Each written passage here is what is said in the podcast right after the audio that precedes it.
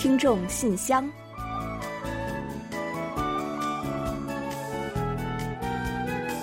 享最新动态，聆听您的心声。听众朋友们好，我是李璐，欢迎您收听《听众信箱》节目。听众朋友大家好，我是婉玲，非常高兴呢，又时隔一周跟大家相会在这里了。哎，婉玲啊，最近呢，在韩国 home training，也就是在家中跟着网上视频什么的一起锻炼，特别的流行。嗯，没错。其实我们在报纸上还有媒体啊，各种媒体都看到了情很多这样的情况，而且啊，我自己周围也有不少人都是在这样锻炼身体的。嗯那很多人呢都很重视加强肌肉。一说起这个练肌肉啊，其实大家首先想到的可能都是后背啊、胸肌啊，还有肩膀、手臂这些部位。嗯，对。但是最近啊，你知道吗？很多人开始关心起下半身了，尤其是练臀部的肌肉。呃，我听说啊，臀部肌肉发达与否，据说和这个人的寿命呢有非常大的关系。要是想健康长寿，必须要把臀部锻炼的结结实实的。嗯，是的。而且呢，人的身材好坏真的是很大程度上取决于臀部的线条，对吧？是了。而且呢，一些我们好像大家在运动的时候呢，就比较容易这个忽视臀部的训练，对吧？嗯。但是呢，随着年龄的增长啊，尤其是我们亚洲人呢这个体型，就很容易就变得上身比较胖，下身呢就比较瘦一点。其实原因啊，就是下半身的肌肉量在急剧减少，尤其是臀部是缺乏肌肉。是啊，那如果臀部肌肉少，姿势啊就会不由自主的弯曲，这不好看不说啊，身体呢也会失去平衡，非常容易摔倒。嗯，所以我想老年人比较容易摔，是不是跟这个也有关系啊？哈、嗯，那总之啊，这个臀部的肌肉呢，是我们身体最大的一块肌肉，那重要度呢是可想而知了。那么多的小伙伴每天嚷嚷着，哎，我要练肌肉，我要练肌肉什么的，所以呢，您可千万别忘了这个臀部这一块。那说到这儿啊，今年呢，能凸显下半身身材的这个紧身裤特别受运动人士欢迎，对吧？对对对，这应该呢和人人们开始重视臀部锻炼有关系了。那虽然不知道啊，到底是先开始了运动，有了更健美的臀部，才秀起了好身材，还是呢先流行起了紧身裤，人们才开始注意锻炼臀部的？其实先有鸡还是先有蛋不重要了哈，那重要的就是人们其实收获了健康，也收获了好身材和自信。既然臀部的肌肉这么重要呢，就让我们从今天开始就练起来吧。可能呢，也有很多朋友啊，对如何来练臀部肌肉感到很陌生。但其实呢，我们日常生活中不少的小动作呀，就很有帮助。嗯，是的。那比如说，就像踮脚尖儿啊，还有爬楼梯，或者是瑜伽的桥式动作呢，都是很好的锻炼臀部肌肉的方法，随时随地您都可以做的。嗨，我现在突然想起来啊，其实大家不妨在听我们广播的同时，一起动起来哦！就是啊，这么简单的小动作，大家完全可以实现呀。嗯，好的，那就让我们一起动起来，然后呢，再一起打开今天的听众信箱，看看还有哪些有趣的内容要跟大家一起分享。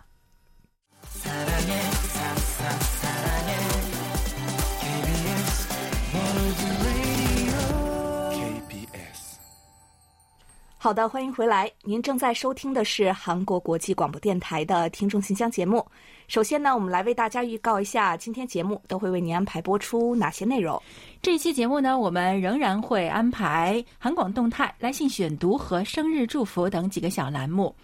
在生日祝福中呢，我们要为大家介绍的是卢焕丽听友分享的人生感言，然后呢，还是照例为过生日的听众朋友们送上一曲好听的韩文歌曲作为祝福。在生活的发现栏目中，我们将带来的是由林小林听友提供的生活常识，保护牙齿要避免的不良习惯。随后呢，仍将是我们的专题讨论环节，我们将继续就十月份话题对孩子经济观念的引导分享听友们的观点。另外，在有问必答环节中，易贤将为梅林听友回答有关韩国前总统李承晚生平事迹的问题。在节目的尾声呢，仍将是我们的点歌台栏目了。届时，我们将为日本听友塔卡西送出一首点播的歌曲。好了，节目呢，我们就先预告到这里，欢迎您继续收听。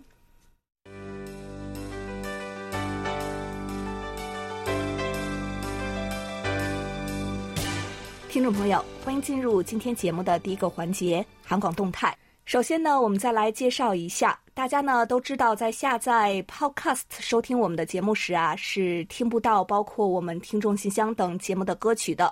那如果大家呢想多一些时间收听这些歌曲的话，下面这些方法呢值得您参考一下。嗯，第一个方法呢，就是可以前往我们的网站，通过 Wink 二十四，也就是二十四小时滚动播出平台，在节目首播之后的二十四小时内进行收听。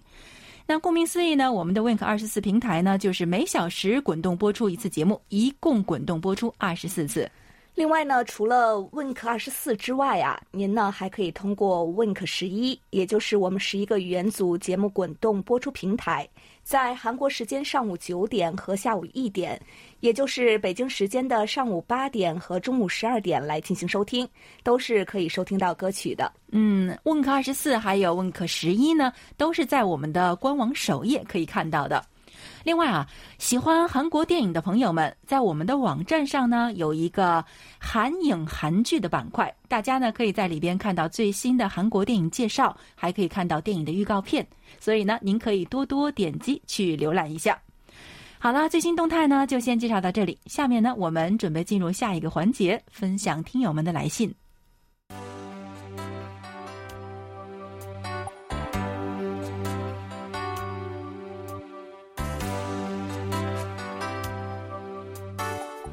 听众朋友，这里是来信选读时间。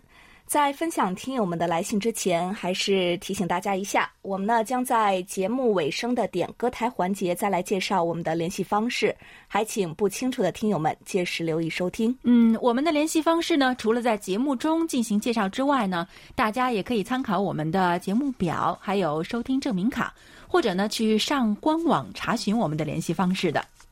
好了，那接下来呢，我们就一起来分享几位听友的来信。首先的这封信啊，是来自我们的老朋友了，是辽宁省的李雪。他在信中是这么说的：“亲爱的李璐、婉玲、汉斌以及韩广的各位编播老师，大家好，中秋快乐！很高兴给你们写信，告诉你们一个好消息，我已经顺利的收到了韩广电台五十九周年台庆活动的礼品。”非常荣幸有这份美好喜悦的福气。当我打开包裹，发现呢是一大箱子的宝贝，里面呢有每个女生都超爱的护肤品，还有补水面膜，以及婉玲手写的温馨祝福，让我温暖再度爆棚。其实电台送给听众护肤品呢还真的不多，很特别，所以呢能够收到这么珍贵，同时又是我最喜欢的护肤品，非常的开心。可以每天用着它变得美美的，我觉得自己太幸福了。而且呢，我要告诉你们，这个是非常有人气的独岛化妆品，而且呢，真的好用，温和不刺激皮肤，再配上这些补水面膜，效果特别好。再告诉你们一个小秘密，这份好礼呢送上的太及时了，正是我特别需要的。为此，非常感谢韩广送上如此贴心、超棒的礼物。我会好好使用的，爱你们哦。嗯，啊，读了李雪听友的信啊，真的是感受到了什么叫做喜悦之情跃然纸上。那您这么开心，感染的我们也跟着愉快起来了。其实为听友们送什么样的礼物呢，一直是我们非常重视的问题。那五十九周年的礼物呢，更是花了不少的心思。最近呢，我们陆续收到了听友写信来告诉我们啊，他们已经收到了这个庆生的礼物，也都很开心，也让我们觉得蛮欣慰的。当时的绞尽脑汁儿真的是没有白费啊！李雪听友在信中告诉我们个秘密，说啊，这个呢正好是他需要的。虽然呢不知道他具体指的是什么，但是呢还是希望呢这些护肤品呢能够在您需要变得光芒万丈的时候帮助到您，那一刻您一定是最美的。啊，另外呢，李雪听友在信中还回顾了收听五十九周年特别节目的感悟。他说：“我也来分享回味一下八月十日那天，韩广听众们都如约守候在广播前，同心欢庆的大日子。那每个人都是热血沸腾，心潮澎湃。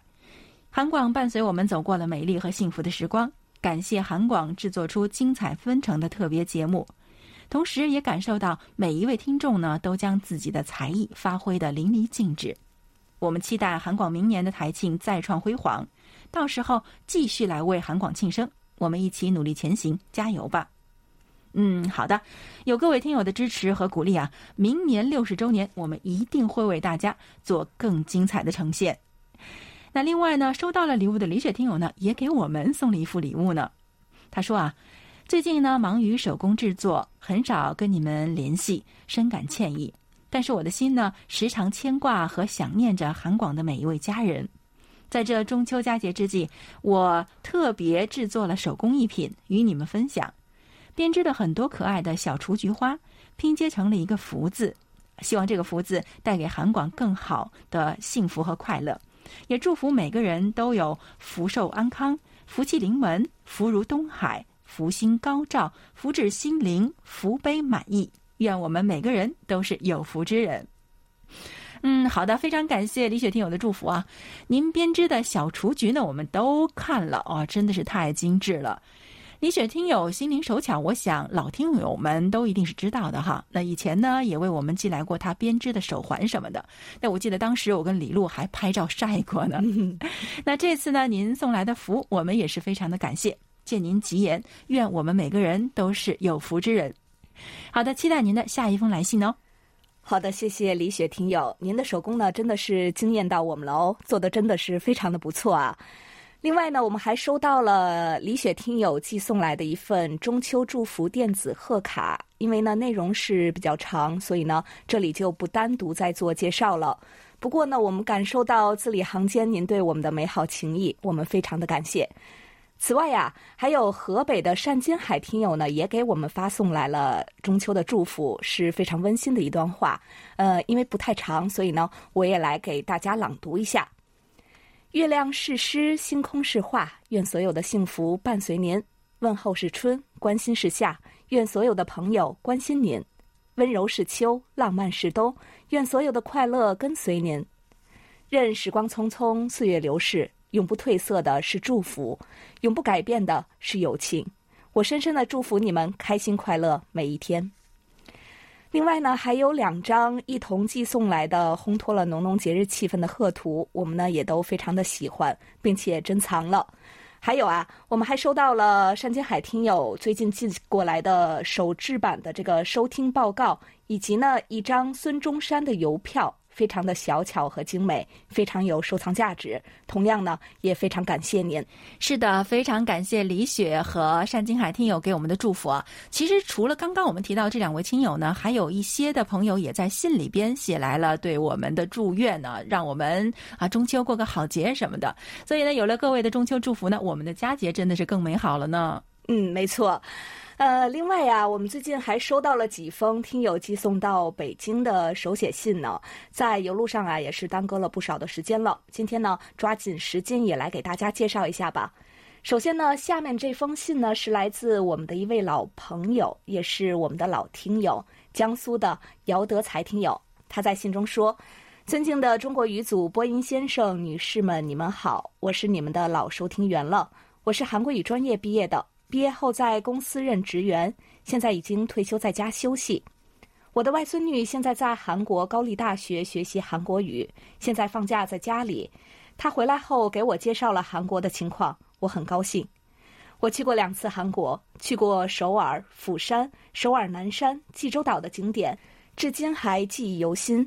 韩国是美丽的国家，真是山好水好人更好，所以我很喜欢韩国。嗯，好的，您好啊，姚德才听友，非常高兴呢，再次收到了您的来信了。您是我们的老朋友了，每次来信的时候呢，都会介绍一下自己，所以呀，我们对您的印象呢，非常的深刻。相信呀，不少听友呢也是这样的。我们知道呢，您曾经学习过韩国语，知道呢，您是已经退休的人员，还知道呢，您有一个外孙女儿，也是受您的影响喜欢上了韩国，因而来到韩国学习和生活。我记得您说过，您的外孙女也是我们的听众啊。在这里呢，我们也向她问好，希望她在韩国的学习生活能够愉快顺利。那因为喜欢韩国呢，所以姚德才听友呀一直在坚持收听我们的节目。他说：“我每天都收听韩国对中国广播节目，以前是每天早晨七点用七二幺五频率收听，效果很好；晚上是九八零五收听，效果也可以。”但现在收听不到了，感觉很遗憾，所以写信给你们，想了解是否是广播时间和频率变了，请你们来信告诉我，现在还像中国广播吗？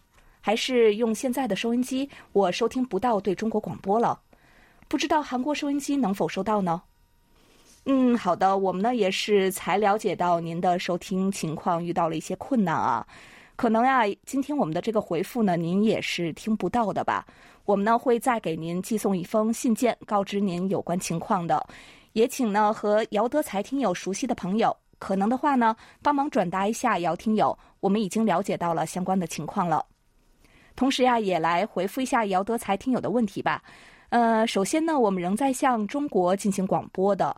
也再来说明一下我们的广播播出时间，分别呢是北京时间的晚十九点到二十点的中波幺五五七千赫，和十九点半到二十点半的六零九五千赫、九七七零千赫。这个呢是我们节目的首播时间，然后重播呢分别是晚上的二十一点到二十二点的中波幺幺七零千赫、七二七五千赫。以及呢，次日早间七点到八点的七二幺五千赫和九八零五千赫。那我们也考虑到姚德才听友呢上网是不太方便，所以啊，我们也会再为您寄送一张频率表供您参考。从您的描述来看呢，我们猜测可能是当地广播信号不佳的缘故导致的问题。呃，一方面呢，会及时反映给信号部门进行参考。再一个呢，是您晚间的这个收听频率啊，我们发现好像有一些出入啊。呃，九八零五千赫呀，目前我们是安排在次日早间七点来进行重播的频率，请您注意一下。另外呢，韩国的收音机呢只有中波和调频，是不带短波的，所以呢对您来说可能不太合适啊。如果呢您短波收听受到影响的话呢，我们推荐您呢使用我们的中波来收听看看。很多听友呢跟我们反映说，中波效果还是很好的。最后呢，姚德才听友还在信中说，请向中国语组的工作人员问好，祝你们身体健康，生活愉快。好的，请您放心吧，我们呢会转达您的问候的，也祝您呢身体健康。另外呀，像刚刚我们提到的，我们会在近期呢给您寄送一封信来说明一下情况，并且啊会为您寄送我们的收听资料的。哦，对了，这次呢，我们又收到了您的手绘的收听报告了，看了呢也是特别的感动，也觉得呢非常的过意不去，让您费心了。我们也会再为您寄送一些纸质版的收听报告表的，您呢填写在上面就可以了。如果不够了，随时再和我们要都是可以的。好，最后再次感谢姚德才听友。好的，那好像的确是有一段时间没有收到姚德才听友的来信了。那这一次呢，收到了久违的来信，真的是有信自远方来，不亦乐乎！感谢您一直挂念着我们。好，接下来呢是来自哈尔滨刘畅听友的一封信。韩广中国语组的各位主持人、编导老师，大家好！时值中国国庆中秋双节期间，很高兴的在新闻中看到黄金周有五点五亿人次出游。但这个长假呢，我没有安排出行计划，主要是和在疫情期间未见面的亲朋好友们聚了一聚，一起回想起因为疫情而冷清的春节，看到如今热闹的出游景象，也是流下了眼泪。在哈尔滨呢，目前乘坐公交车出入大多数的生活场所已经不需要再测温扫码了，那基本是恢复了以往的日常。回想起武汉军运会后出现的几例不明原因肺炎的新闻，当时啊，怎么也不会想到会成为如此严重的全球性的公共卫生事件。经过所有人的共同努力，才有了今天的成果。所以，真心希望能够守住成果，顺利的度过冬天。嗯，是啊，读了流畅听友的这段话啊，真的说实在话是很羡慕，也很开心呢。中国现在已经基本恢复了以往的日常。韩国上周呢，我们也度过了中秋节的小长假，那还有韩文节。那因为疫情呢尚未完全控制，所以呢，韩国中央灾难安全对策本部呢就把九月二十八日至十月十一日设为了中秋的特别防疫期，也发布了防疫的细则，还表示呢将对违规者予以惩罚。所以呢，整个假期里呢，大家都很小心翼翼吧？我觉得，那因此呢，我也就特别能够体会您的心情。在经历过这一段时间之后，才知道，哇，平凡的生活是多么的可贵啊！那但愿我们所有的人呢，都能够尽快的回归日常。另外呢，流畅听友呢还提到说，听到节目中介绍的韩国旅游发展局制作的韩国宣传视频在 YouTube 上受到了关注，我也很关注这些宣传视频。韩国旅游发展局在中国最大的视频网站也发布了这些视频。旅游局呢，其实每年都会联合大学路进行大学路的庆典，但是今年呢，由于疫情特殊情况，大学路的庆典呢，很多节目都在线上直播。每次在直播之前的三十分钟呢，都会播出这些视频，有特色城市的景点呢，还有 K food，还有呢服饰、美妆什么的。虽然视频剪辑很短，但是呢也非常有特色，让人非常难忘。尤其是融合了现代感编排的板索里歌曲。那我想啊，之所以受到关注呢，也是因为传统与现代的碰撞更加吸引人。在韩国，年轻人对板索里这类的传统音乐关注减少了，传统音乐艺术家们呢也都在想办法去吸引年轻人的关注。最近我就看到一位板索里表演艺术家线上演出，他突破了传统的题材限制，把世界名家的小说，比如说《老人与海》等，改编成了板索里的作品。我想呢，这可能会更吸引年轻人的兴趣吧。也是希望呢，有更多这种传统与现代相结合的艺术作品和宣传作品的出现，再带来更加丰富多彩的精神食粮。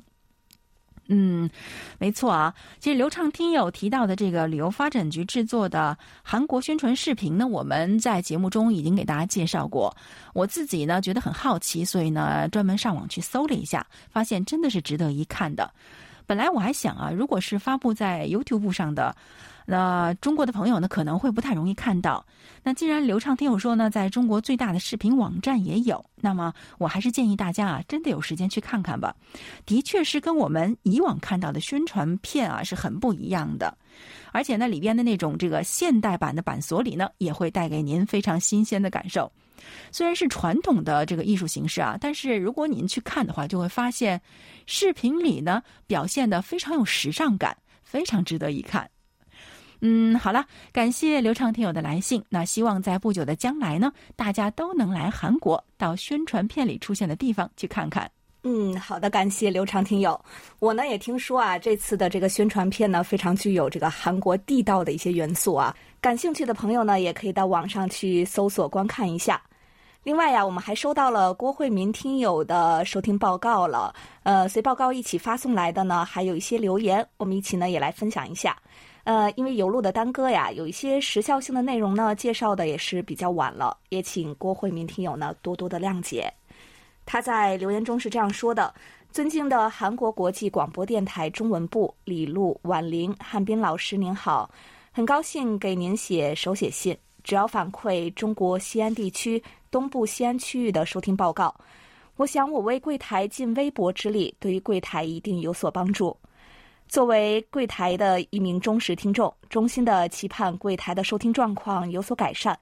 因为我自幼热爱柜台的广播，通过三十多年的收听，我认为韩国国际广播电台是世界上最棒的广播电台。作为柜台二零二零年海外监听员应尽的义务，保证无论工作有多忙，都要抽出时间填写，将每天三次短波收音机的收听效果及时反馈给柜台。衷心祝愿韩国国际广播电台越办越好，祝福韩广全体工作人员身体健康，万事如意。好的，谢谢郭慧民听友。是的，最近呢，我们也是比较少收到这个听友的手写信了。不过呢，依然还是有些听友有这个手写信的情怀，我们呢也都十分的理解，收到呢也会感到非常的久违，非常的温暖和特别。那今年以来呀，因为疫情关系呢，邮路尤其受到了影响，所以这封来信呀，时隔几个月才收到，真的是来之不易的。郭慧明听友呢，在收听报告中为我们详细记录了日期、时间和收听情况的描述等内容，对我们了解相关情况呢有非常大的帮助。我们会仔细参考并且记录的，在这里呢，也向您表示衷心的感谢。另外啊。不知道什么原因，您这个月份的几天报告呢是手绘的，是因为没有报告表格了吗？那如果是这样的话呢，您呀可以随时发电邮一封告诉我们，我们呢也会为您寄送几份的，方便您来填写。郭慧民听友呢是我们的老听众了，也是很多年的监听员了，一直呢尽职尽责在帮助我们反映收听情况。那尤其啊是看到您说每天三次的收听情况，您都会记录，并且呢非常郑重的通过寄信的方式发给我们，这也让我们是感激不尽的。感谢我们三十多年的老朋友的付出和用心，我们呢也会再接再厉，用更好的广播质量回馈您的信赖和喜爱。永远做您心中最棒的广播电台。好的，感谢郭慧明听友，也感谢今天来信分享的所有听友们。每次跟大家分享来信呢，总觉得时间过得太快了。那虽然呢还有一些信要跟大家分享，但是呢由于时间的关系啊，非常遗憾，本周的来信呢只能先介绍到这里。那我们下周再在这个环节里面不见不散。好的，下面呢，我们就进入生日祝福单元，为下一周过生日的朋友们送去我们最美好的祝愿。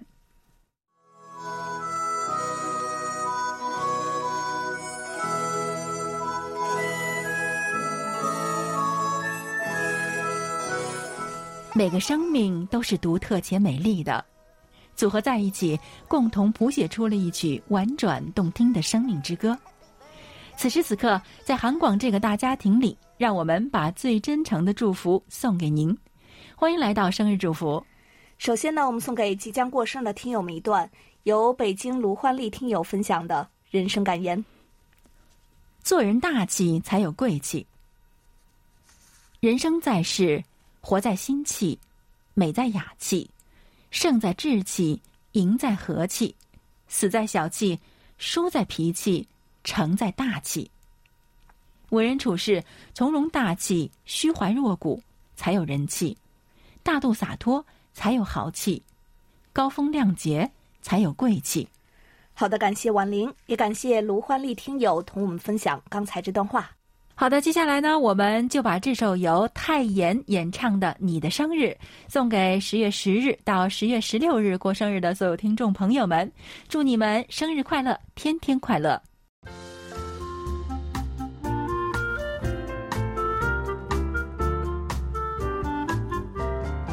生活中的点滴值得发现，生活中的小精彩无处不在。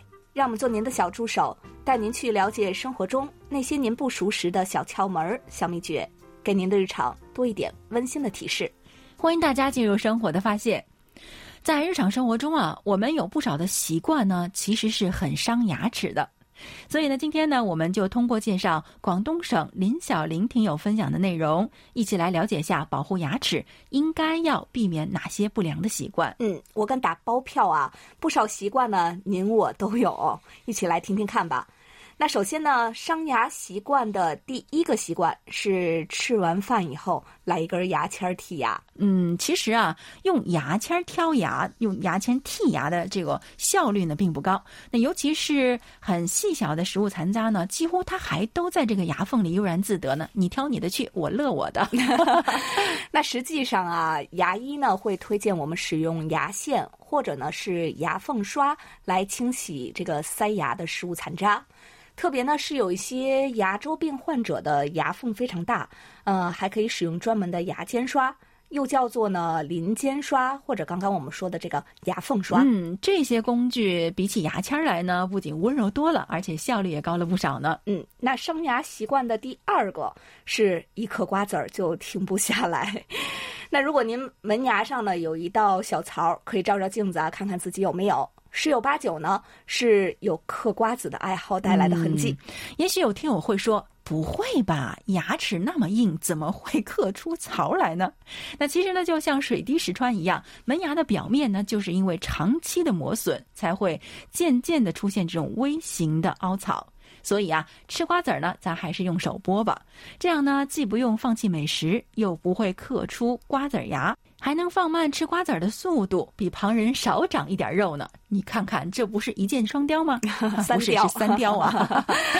伤牙习惯的第三个呢，是不用工具，非要用牙来开瓶盖啊！这得是铁齿铜牙了吧？用牙呢充当开瓶器、核桃钳的大有人在吧？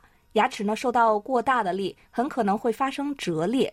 那如果呢，只是发生在牙齿表面的折裂，呃，会导致牙本质暴露，可能呢导致牙齿敏感酸痛。哇，我这听着你讲，我就已经觉得牙齿不舒服了，开始疼起来了。对呀，所以呢，一口好牙啊，真的是需要我们从日常生活习惯中做起来，好好保护才行。好了，以上呢就是我们今天在生活的发现栏目中分享的内容，在此也特别感谢林小玲听友的精彩分享。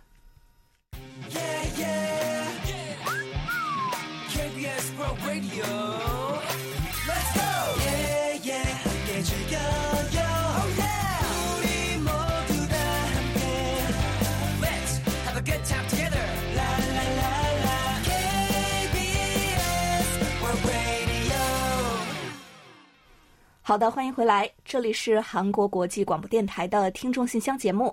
下面我们准备进入今天的专题讨论，继续就十月份话题分享听友们的观点。在此之前呢，我们还是先来预告一下十一月份的讨论话题的内容。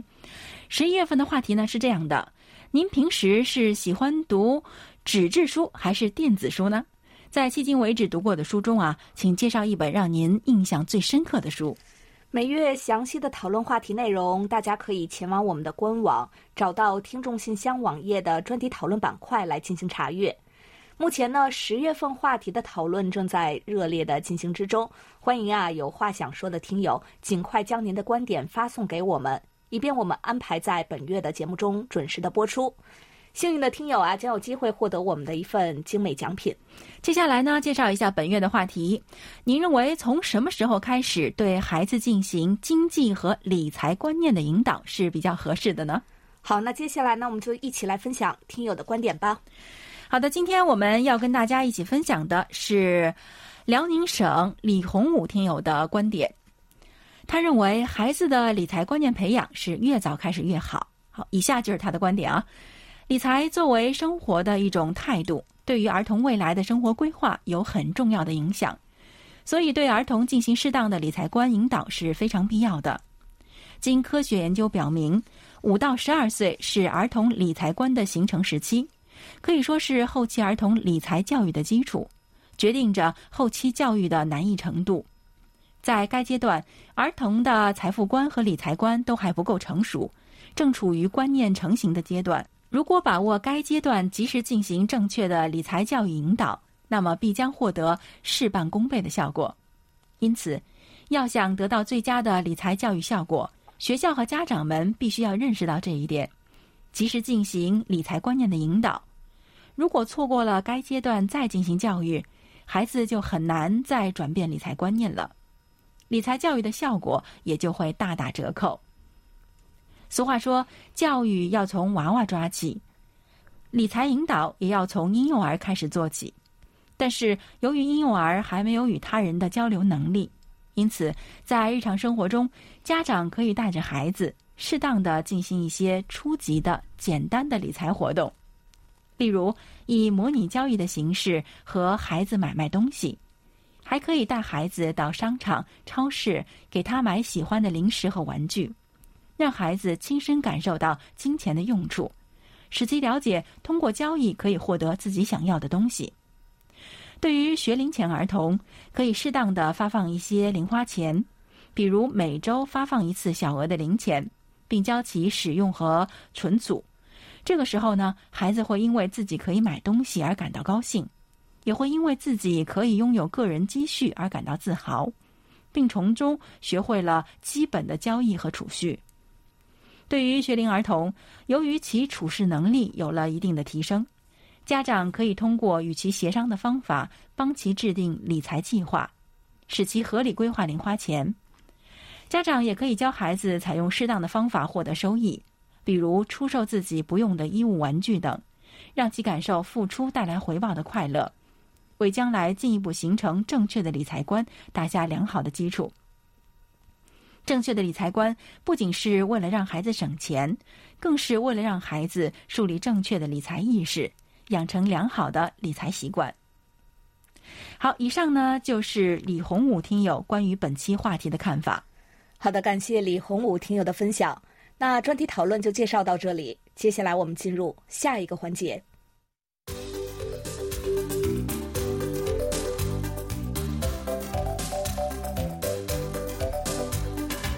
有问必答。今天我们请洪一贤来回答四川梅林听友提出的问题。他的问题是，请易贤老师简单介绍一下韩国第一任总统李承晚的生平事迹。好，接下来呢，我们就请易贤来回答梅林听友提出的问题。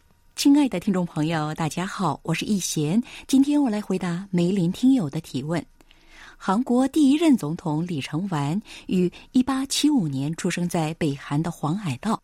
作为没落王族的后裔，从小呢学习四书五经等汉学，长大以后接受了现代教育。由于参加抗日独立运动，一度被警方逮捕、判刑并坐牢。此后呢，他以高宗皇帝的密使身份赴美留学。他在哈佛、普林斯顿等名校先后获得了硕士与博士学位。从此，他全身心地投身抗日独立运动。李承晚总统呢，在美国留学期间广交朋友，并通过外交活动谋求韩国在美国等国的帮助下摆脱殖民统治。一九一九年，他当选了大韩民国临时政府的总统，从此展开更加活跃的外交活动。二战结束以后回国。一九四八年七月，李承晚作为右派领袖，在美国的支持下当选韩国第一任总统。一九五一年，他还成立自由党，担任总裁，以后连任三届总统。李承晚作为韩国首任总统，后人对他的功过褒贬不一。但不可否认的是，李承晚总统对大韩民国的建国做出了贡献，为韩国社会的发展奠定了良好的基础。在外交方面呢，与美国缔结韩美共同防御条约。确立了军事同盟关系，直到如今，这对韩半岛的和平起到了一定的作用。在经济方面呢，他实行土改，把土地有偿分配给农民，促进了农业生产力的发展。还有，李承晚总统实施了教育改革，通过小学义务教育，让国人的文盲率从百分之八十剧减为百分之二十以下。在李承晚总统的过方面啊，他拒绝呢停战协定，曾坚持武力北进与单独建国，成为南北分裂的元凶，实施专制独裁统治，压迫左派势力。为了维持政权呢，两度强行修订宪法，有利于连任总统。还有啊，一九六零年李承晚第四次当选总统以后，由于之前多次被指总统选举存在严重舞弊，导致学生与民众的奋起抗议。四月十九日发生的由学生与劳工领导的大规模民主运动，最终呢推翻了李承晚总统的独裁统治。李承晚总统被迫下台，并流亡美国。一九六五年在夏威夷去世，享年九十岁。好，听众朋友，今天给大家介绍到这儿，希望梅林听友满意。我们下次再会。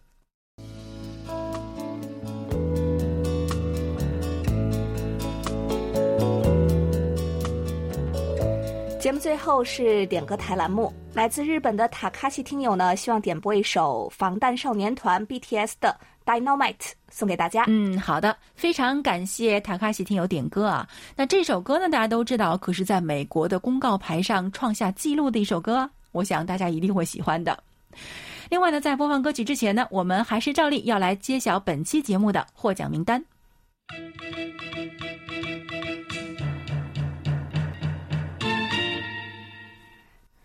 本期幸运听众奖品呢，我们送给今天给我们来信的姚德才听友。本期热心听众奖品啊，我们送给我们的老朋友梅林听友。本期的参与奖奖品呢，我们要送给的是为我们发来在线收听报告的徐伟伟听友，以及参与本期生活的发现的林小玲听友。恭喜各位！嗯，好的，恭喜所有的获奖听众朋友们。在节目尾声呢，我们也再来介绍一下我们的联系方式，请大家记好。我们的电子邮件地址是 chinese at kbs 到 co 到 kr，发送包裹或手写信的听友，请您寄送至韩国首尔市永登浦区汝矣岛洞汝矣公园路十三号 KBS 韩国国际广播电台中国语组收。邮编是零七二三五。另外，上网收听的听众朋友们要记住我们的网址：word 点 kbs 点 co 点 kr 斜杠 Chinese。您也可以在应用市场下载我们的 APP KBS World Radio On Air 和 KBS World Radio Mobile，利用手机或者是平板电脑来收听韩广的各档节目。好了，听众朋友，到这里呢，本期听众信箱节目就在防弹少年团演唱的《Dynamite》这首歌曲中结束了。非常感谢大家将近一个小时的陪伴，同时呢，更要感谢参与今天节目的各位听众朋友们。欢迎大家继续给予我们鼓励与支持，多来信，多提宝贵的意见和建议哦。好，到这里，我们韩国国际广播电台一个小时的中国语节目呢，就全部播送完了。主持人婉玲和李璐在韩国首尔，祝大家周末快乐。我们下周同一时间再会。